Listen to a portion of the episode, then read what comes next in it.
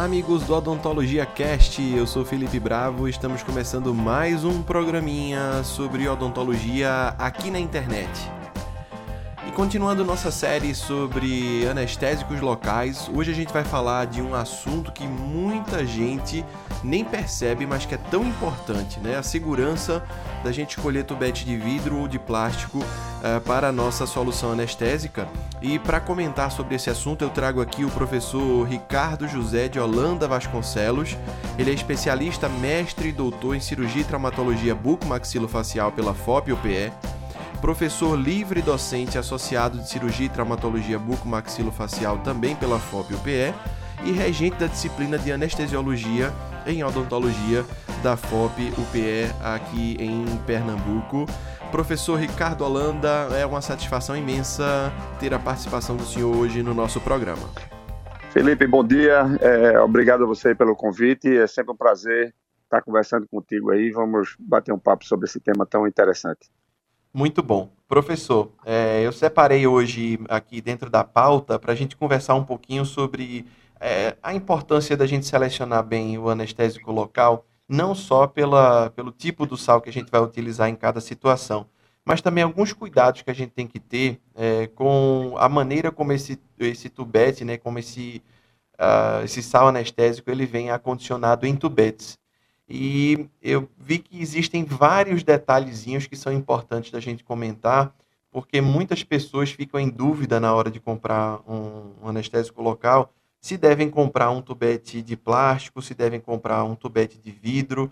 Uh, o detalhe é que o tubete de plástico às vezes acaba saindo mais barato, então muitas pessoas preferem comprar o tubete de plástico para achando, né, que de alguma maneira vão economizar dinheiro mas a gente tem vários detalhes que são bem importantes e eu queria comentar com o senhor sobre isso no episódio de hoje. Né? A primeira coisa que, que me vem à cabeça, professor, com relação ao tubete de plástico e de vidro, é que a gente tem uma dificuldade maior de enxergar né, dentro do, do rótulo, quando a gente está comparando os dois, porque no, no tubete de, de plástico, né, as informações elas vêm gravadas no tubete e muitas vezes elas se perdem, né? elas se apagam.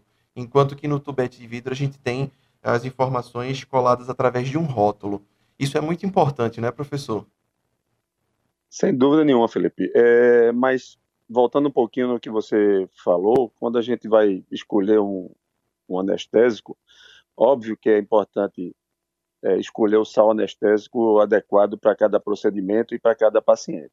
Mas não é só o sal anestésico, a gente tem que saber é, com que qualidade esse sal anestésico foi formulado, essa solução foi preparada, e um dos fatores é, diferenciais na, da qualidade dos, do, das nossas soluções anestésicas é exatamente aonde esse, esse, essa solução está envasada. E o tubete de vidro, o tubete de cristal, ele traz uma série de vantagens, sem sombra de dúvidas, em relação ao tubete de plástico.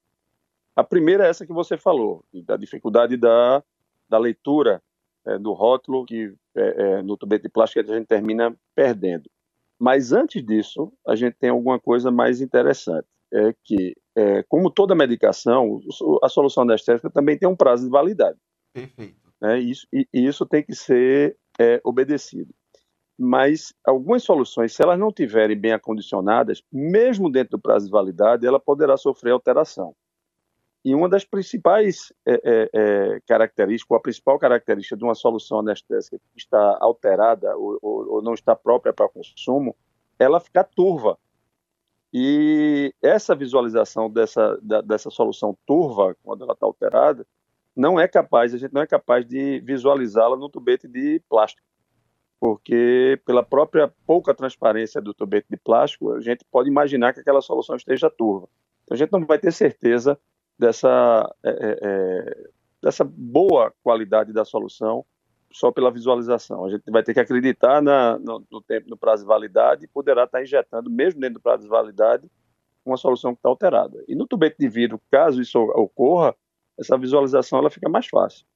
Além de outros detalhes né, com relação à visualização, que a gente pode é, é, chamar atenção, como, por exemplo, quando dá aspiração positiva, que é um dos cuidados que a gente tem que ter quando da injeção do nosso, do nosso anestésico, de não injetar na corrente circulatória. Perfeito. E se a gente utiliza é um ponto importantíssimo, né, técnica, né, professor? Sem dúvida. Se a gente utiliza a técnica corretamente, a gente tem que visualizar essa aspiração positiva. Porque se tiver dentro do vaso, vai refluir para dentro do tubete. E algumas pessoas, Felipe, pensam que isso vai dar uma. Voltar um, muito um, sangue, né?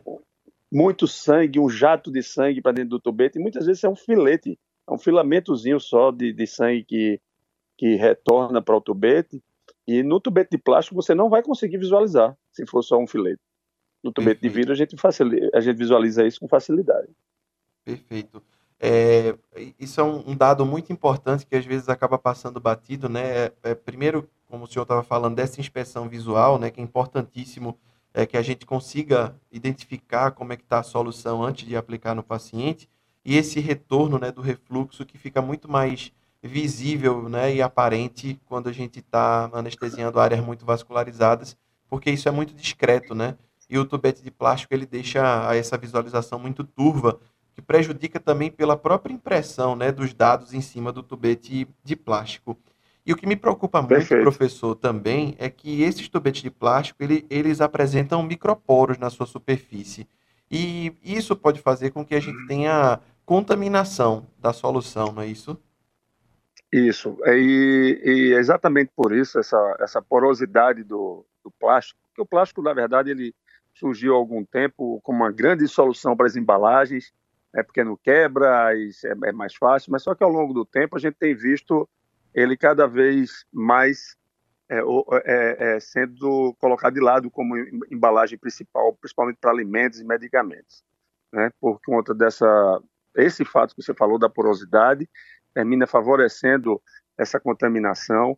Com isso, pela pela contaminação mais rápido, isso faz com que o tempo de validade de uma solução anestésica num tubete de plástico seja menor do que no tubete de vidro, porque o prazo de validade tem a ver com a estabilidade da solução, uhum. a gente consegue essa estabilidade por mais, é, por mais tempo.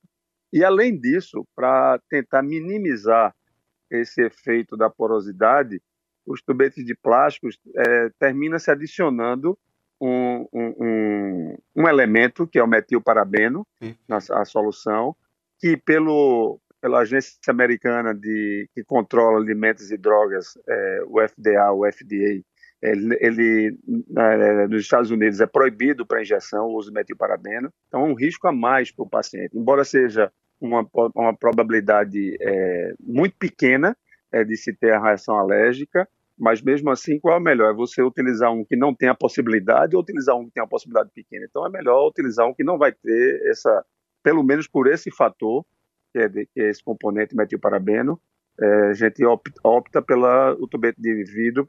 É muito importante que a gente observe essa informação, né? É, a gente comprando um anestésico com tubete de vidro já tem essa segurança, né, de não ter o metilparabeno, mas é importante que o dentista observe, né, que no rótulo é, vai ter essa indicação que é livre do, do metilparabeno, porque infelizmente aqui no Brasil ainda é permitido, né, que seja adicionado em, em algumas substâncias, né, inclusive na nossa anestesia local. E essa questão, professor, Exato. da porosidade me levanta também é, uma dúvida que é sempre recorrente quando a gente fala de desinfecção dos tubetes anestésicos. Por quê? O que é que eu vi acontecer muito desde a graduação? É, a gente pegava uma cuba, é, é uma, uma cuba né, de, de procedimento, colocava é, ela completa com álcool a 70% ou qualquer outra substância, povidine, e deixava os tubetes anestésicos lá repousando, às vezes durante um turno todo de trabalho, para depois ir utilizar no paciente. E eu percebia já desde essa época que alguns tubetes de plástico, quando a gente fazia isso, principalmente com povidine, eh, eu percebia uma coloração diferente da, da própria solução anestésica. E a gente tem um risco muito grande disso acontecer né, quando está utilizando um tubete de plástico, é, quando está realizando essa desinfecção do tubete. Qual seria a melhor maneira, professor, da gente conseguir é, desinfectar esse tubete antes de utilizar num paciente, para não correr esse risco? É, Felipe, é, veja bem, não há necessidade, a gente sabe, por ser sub, é, superfície lisa, de deixar o tubete ele imerso.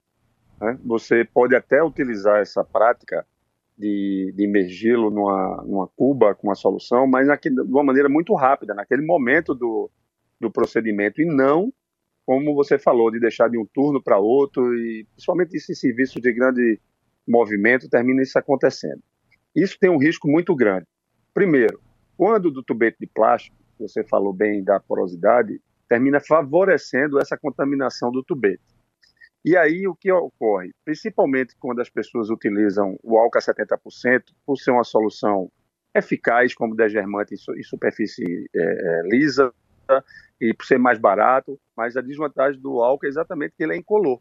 Como você falou que você visualizou algumas vezes a alteração da coloração com povidine ou com qualquer outra solução, se for o álcool, a gente não vai visualizar. Não consegue Não vai ter ver, essa, né, essa visualização porque é incolor e você vai terminar injetando no paciente é, esse álcool. Ou qualquer outra solução, mas é, é, é, vamos dizer assim, depend, que dependendo da, de pH, dependendo da, do, do, potencial volátil dessa solução, ele penetra mais facilmente ou menos ou com maior dificuldade mas você vai terminar injetando. Da mesma forma que quando a gente faz, mesmo de maneira rápida ou por fricção, a gente tem que ter cuidado de limpar aquela parte do diafragma, né? porque isso. você pode terminar também colocando, mesmo uma, uma porção pequena, é mínima, isso aí, mas para o paciente que tenha, porventura, alergia a um desses componentes de alguma dessa solução de degermação, você vai terminar injetando no paciente esse, esse, esse produto e isso é um risco é, muito grande. Então, respondendo mais diretamente à tua pergunta, a melhor maneira é fazer simplesmente uma fricção com a gás em bebida em clorexidina, no próprio álcool 70 ou, ou, mas evitar é, deixar ele submerso e principalmente por muito tempo, de um turno para outro, senão deve, essa prática não deve ser é, realizada. Pois é, e a, quando a gente compra né, o anestésico com tubete de vidro, até a, a, própria disposição, né, professor, no blister facilita essa desinfecção, né? Quando geralmente Muito. aquelas embalagens mais simples dos tubetes de plástico é, dificultam, né? Até o risco de contaminação do próprio tubete é maior, né? Claro, ele, ele já, já ali já é um reforço a mais, vamos dizer assim, na, é, no cuidado com a limpeza. É, é, muito diferente você comprar uma caixa que vem os tubetes todos ali, que ficou um tempo na, no armário da dental, ficou um tempo no teu depósito, até você começar a utilizar, que entra poeira, entra impurezas, enfim. E no blister ele tá, ele vem protegido, isso ele está mais, ele tá mais limpo. A gente, a gente sabe que ele não está estéreo. Pode até estar isento de algum microorganismo, mas com certeza vai estar tá mais limpo do que o que não vem embalado em, em, em blisters individuais.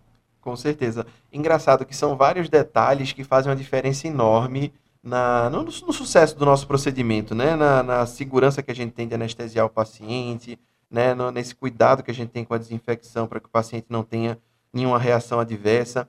E o que eu escuto muito de reclamação, né, quando a gente está anestesiando o paciente, é, é, é, que essa velocidade da injeção do líquido no tecido, né, essa difusão do líquido no tecido, é que faz com que é, exista uma dor pós-operatória. E é engraçado, professor, que recentemente, às vezes o dentista ele tem que virar paciente, né, para sentir um pouco é. e, e, entender. Deveria ser obrigatório. Não é, professor, para mudar a sua prática clínica, né? Eu, eu tive que fazer um tratamento onde eu, onde eu fui anestesiado e, por incrível que pareça, eu sentia dor no pós-operatório da área que tinha sido anestesiada, exatamente é, onde o líquido se difundiu, aquela área que ficou dolorida, e não o procedimento em si, né? não o, o elemento dentário em si. E a, essa velocidade de difusão do anestésico no tecido, ela é muito prejudicada quando a gente está utilizando o tubete de plástico. O atrito é muito maior, não é? Sem dúvida. É, veja bem, o, e pouca gente termina fazendo isso, mas na verdade o que provoca a dor na, na, na anestesia não é a furada, não é a punção da agulha. Hoje a gente utiliza agulhas muito finas, um, se a agulha for uma agulha de boa qualidade, trifacetada, por exemplo, tribiselada, o paciente não vai sentir a dor da, da punção, ele, ele sente a dor da injeção, ou seja, da, da entrada do líquido anestésico. E pouca gente fala, é, faz isso que eu, que eu ia dizendo, é que a velocidade adequada de injeção para que não provoque dor no paciente é a velocidade de gotejamento. Perfeito. Você ir fazendo bem lento, de maneira que vá gota a gota aquela solução sendo injetada no paciente. Por exemplo, em comparação aos dois tipos de tubete, é, você falou e lembrou bem essa questão do atrito do êmbolo. É, o, o, tubete de plástico com o êmbolo de plástico, ele tem maior atrito, então a gente não consegue fazer esse gotejamento, a gente termina fazendo pequenos jatos, porque ele vai, é, vamos dizer, emperrando no deslizar desse, desse êmbolo no tubete. Isso. Já no tubete de vidro, a gente consegue fazer esse deslizar porque o êmbolo é de silicone e no vidro ele tem menos atrito. Então, nós conseguimos fazer gotejamento. Além dessa vantagem de ser menos dolorido, aí a gente volta àquilo que a gente conversou lá no princípio sobre aspiração positiva. Né? Que o tubete de... Por que no tubete de vidro é mais fácil essa visualização? A visualização é por conta da transparência, a gente conversou sobre isso. Mas a, a facilidade ou a vantagem da aspiração se dá exatamente porque o êmbolo ele vai refluir mais facilmente por ter menos atrito do que no tubete de plástico. Perfeito. Então, ele tem, ela tem essa vantagem do gotejamento, de doer menos para o paciente, mas também de favorecer o refluxo e, com isso, a gente poder ter uma melhor visualização da, quando da aspiração positiva. Perfeito. É, existe um tempo, professor, recomendado para a gente dispensar uh, um tubete anestésico uh, num, num, tecido, difundir esse tubete anestésico no tecido, quando a gente está fazendo um bloqueio do alveolar inferior, por exemplo. É, a gente escuta muito falar, ó, o tempo médio de duração para você colocar esse, esse, essa solução toda em torno de um minuto. Existe algum tempo padrão que a gente possa seguir para isso? Olha, ou... esse, esse tempo, Felipe, eu costumo dizer é, aos nossos alunos que você tem que primeiro gastar pelo menos um tubete ou mais para você ir se adestrando isso, não injetando o paciente, mas fazendo isso fora, uhum. para você para você calibrar, vamos dizer assim, a sua mão, a sua força, de acordo que provoque esse gotejamento. Então, o tempo de gotejamento é o tempo adequado, seja para um terço de tubete, meio tubete, um tubete. Então, vai, de, vai depender da força da mão de cada um para provocar esse, esse gotejamento. Aí a gente vai, depois que a gente se habitua com essa velocidade, você vai naturalmente estar tá fazendo esse gotejamento, independente de, é, é, de se preocupar em fazer em um minuto. Porque se a gente disser aqui um tempo, por exemplo, Felipe, é, pode ser que o colega ele faça o seguinte: vamos dizer que o tempo seja um minuto. Ele pode dar um jato muito grande em cinco segundos, Sim. ficar parado, Sim. depois mais um jato é, grande. Ele vai levar um, o tempo total dele de um minuto, mas na verdade ele fez é, é, vários jatos e provocou vários momentos de dor. Entendi. E você pode levar esse mesmo minuto gotejando, ou 30 segundos, ou 2 minutos, seja lá o que for, quanto você vai precisar injetar, e o paciente não sente dor. Então, é, então, na verdade, não está relacionado, vamos dizer, ao tempo total da ação da anestesia, mas, mas de como você está injetando esse, esse líquido no paciente. A maneira como é aplicada, né? E algumas Exatamente. áreas que a gente anestesia, como por exemplo o palato, existe uma dificuldade maior, né, de conseguir injetar o, o líquido nesse tecido. E é muito importante calibrar a mão, né, professor, para não para que essa dor no pós-operatório ela não aconteça. Uh, algumas... Isso, e, e, principalmente no palato, Felipe, deixa eu te interromper, é, a, questão, a questão que vai doer também é a questão de você ter, sido, ter tecido suficiente para difundir uhum. o líquido anestésico. O palato, você praticamente não tem esse espaço. Isso. Você tem mucosa e osso, e o periósteo lá. Então, o que é que ocorre?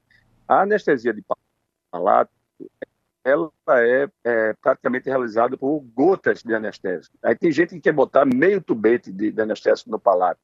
Vai doer muito, porque aquele líquido ele vai descolar a periósteo. E isso aí vai doer o paciente. Aquela expansão, aquilo ali dói. Então, não, eu costumo dizer e repetir é, por diversas vezes é que a anestesia a gente não consegue por embebição, não é por quantidade, não é por volume de líquido, é a quantidade suficiente para desensibilizar aquela, aquele nervo, aquela terminação nervosa da região que a gente está tá, tá trabalhando, ou pretende trabalhar. Então, na região do palato, especificamente, são gotas de anestésico, não, não é meio tubete, um tubete, vai doer, é, independente da técnica que você utilizar, que aí é o volume que você está colocando, e aquele volume vai estar tá, é, é, expandindo esse, esse tecido e vai terminar provocando, de alguma forma, algum tipo de descolamento do periósteo, e isso provocador.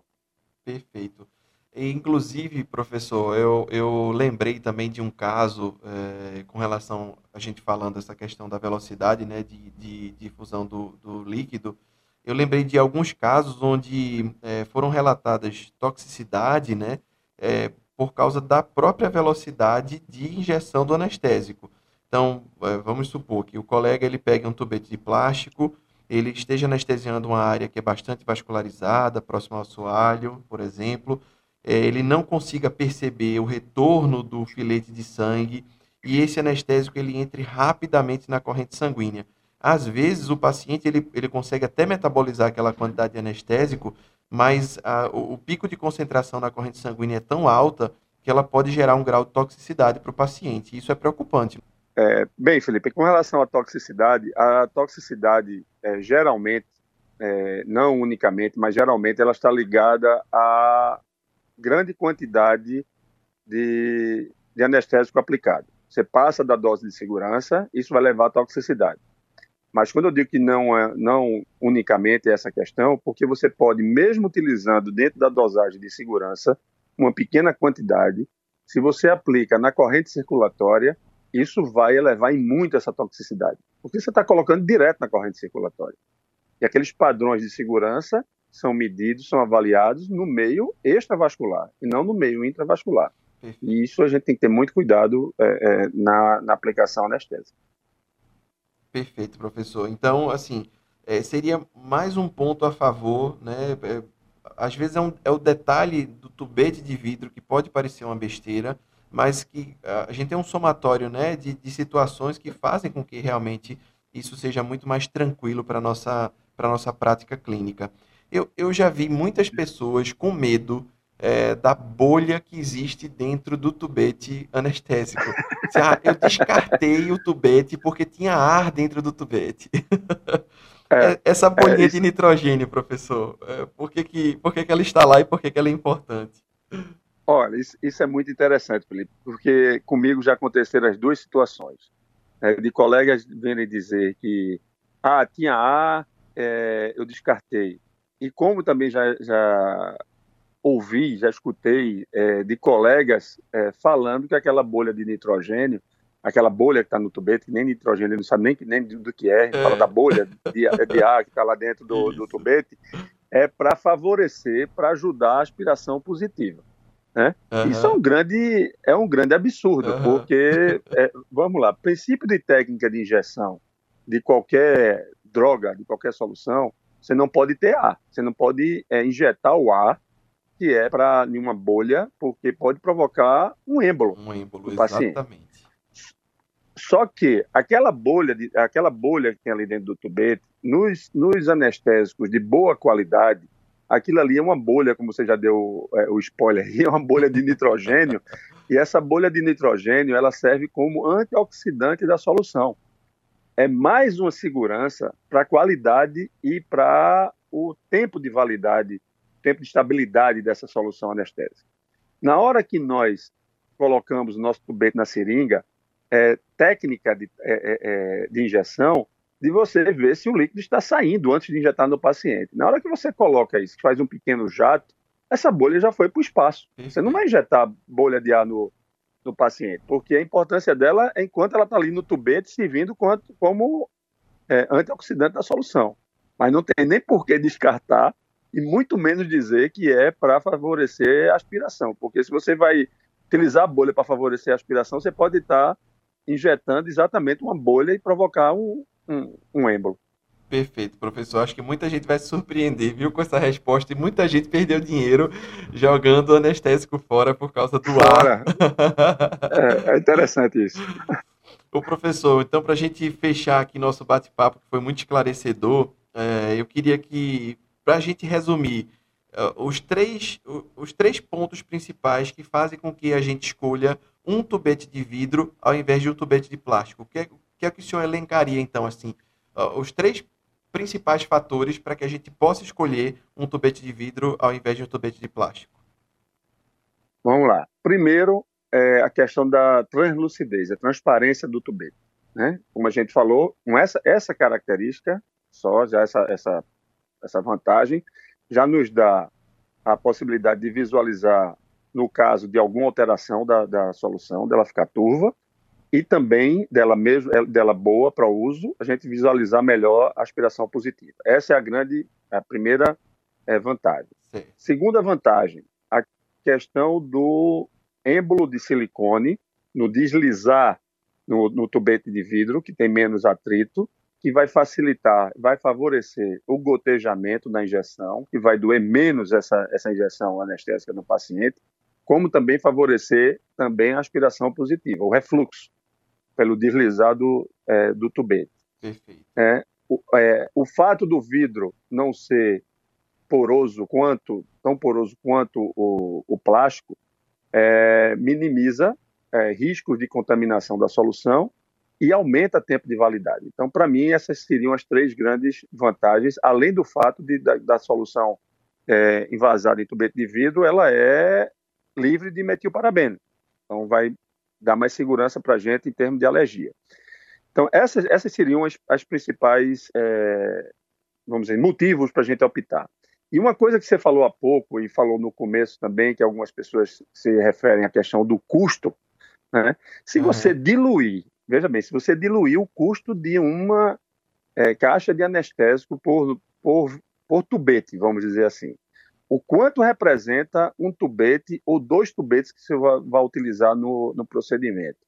Não representa em nada diante da segurança que você vai ter de estar utilizando uma boa solução, uma solução de qualidade que vai é, é, é prevenir ou vai evitar que nós tenhamos algum tipo de complicação mais séria com o paciente. Então, é, verdadeiramente, o custo, lógico que a gente tem que estar avaliando o custo sempre, né, mas o custo, quando a gente coloca, ele, ele passa a ser insignificante quando a gente compara, se comparar tubete a tubete de uma anestesia que eu for fazer, do, porque eu comprei um tubete de plástico foi um tubete de vidro, isso, isso torna-se insignificante no custo total do procedimento. Então, isso não seria é, motivo justificativa para não se utilizar tubete de vidro. É, a desculpa do valor não tem jeito, né? Então, assim, não o, tem. o tubete, ele, a, a, anestesia ela se torna mais segura, a gente tem menos chance de injeção intravascular. O tubete, o, o anestésico, né? O, o êmbolo, ele desliza melhor, a gente tem uma facilidade de desinfecção, de visualização.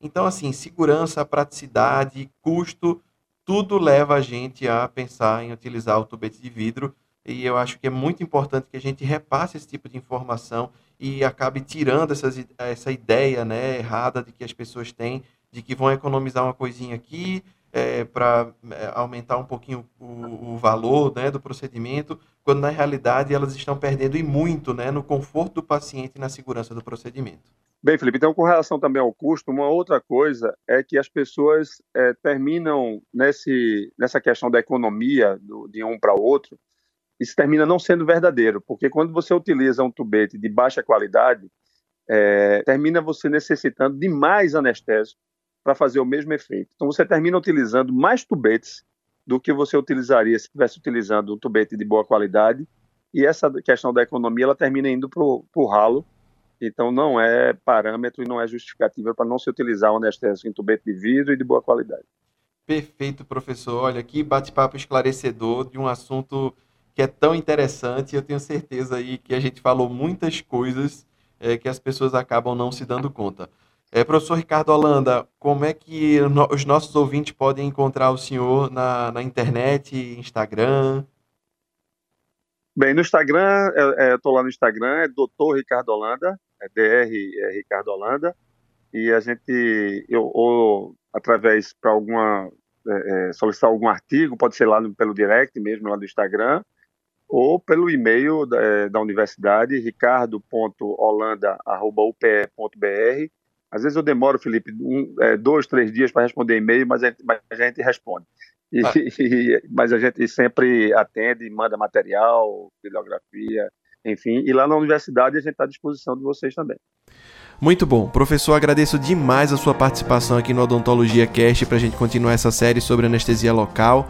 Lembro para vocês que os episódios anteriores estão disponíveis no www.odontologiacast.com.br ou também no Spotify. Você coloca Odontologia Cast e tem acesso aos episódios anteriores.